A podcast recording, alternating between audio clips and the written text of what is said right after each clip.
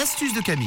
Enfin, une partie de la vie, c'est l'astuce de Camille, en tout cas entre 6h50 et 6h53. On parle de nos cheveux ce matin. Oui, je vais vous donner une astuce pour avoir une chevelure d'enfer. C'est pas toujours évident, faut dire, d'avoir de, de jolis cheveux. C'est sûr. Des fois, on a beau bah, prendre soin de nos cheveux, de faire des masques, d'aller chez le coiffeur.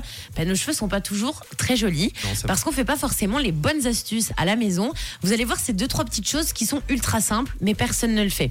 Alors, vous savez, au moment de sécher ses cheveux, ben, on prend tous un linge hein, quand on sort euh, de la douche et qu'on a les cheveux trempés, et donc on attache nos cheveux dans un linge. Il va falloir arrêter de faire ça. La première astuce, c'est de prendre un t-shirt à la place d'un linge. Ça va vous paraître complètement fou de se dire que vous allez vous essuyer vos jolis cheveux avec un t-shirt. Et pourtant, je vous assure que ça va éviter d'abîmer vos cheveux parce que quand on essuie ses cheveux avec un linge, bon, on les tournicote un peu dans tous les sens, ça nous arrache les cheveux. Tandis que si vous prenez un t-shirt en coton, au contraire, ça va vous faire du bien à vos cheveux. Vous allez éviter les nœuds, les fourches et la casse de vos cheveux. Donc, il suffit quand vous sortez de la douche d'envelopper vos cheveux dans un t-shirt. Et finalement, vous montrez votre tête à personne quand vous êtes à la maison. Donc, Oui. vous pouvez le faire. Vous prenez un t-shirt. En plus, vous avez les cheveux tout propres. Et puis voilà. Comme ça, ils seront bien essuyés. Et surtout, on évite de les casser. Alors, autre astuce. Quand vous êtes sous la douche, personne ne pense à le faire non plus.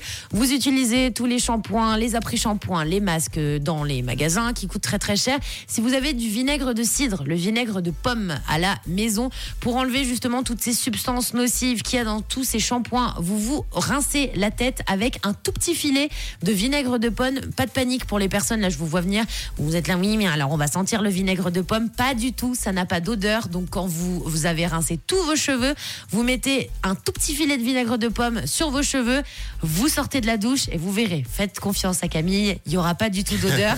et vous rincez vos cheveux à l'eau gelée. C'est très important de rincer ses cheveux à l'eau gelée, même si je sais qu'on va rentrer dans une saison où il va faire un petit peu froid. Ça solidifie quand même vos cheveux, ça évite la casse de vos cheveux et vos cheveux seront en meilleure santé. C'est bon pour la santé en plus. Bien évidemment. eaux- Donc il faut froides. absolument rincer vos cheveux à l'eau gelée. Ensuite de ça, vous mettez un petit filet de vinaigre de cidre et vous essuyez vos cheveux avec un t-shirt. Je sais que c'est bizarre, mais vous verrez que si vous faites ça, vous aurez vos cheveux en meilleure santé. Donc testez ces petites astuces qui sont toutes simples. En plus, vous avez tout à la maison. Ça vaut le coup d'essayer. Si jamais vous retrouverez l'astuce en podcast, ce sera en fin d'émission tout à l'heure. Le Zoom arrive dans quelques instants, juste avant l'actu, à 7h avec Thomas. De quelle couleur est ta radio?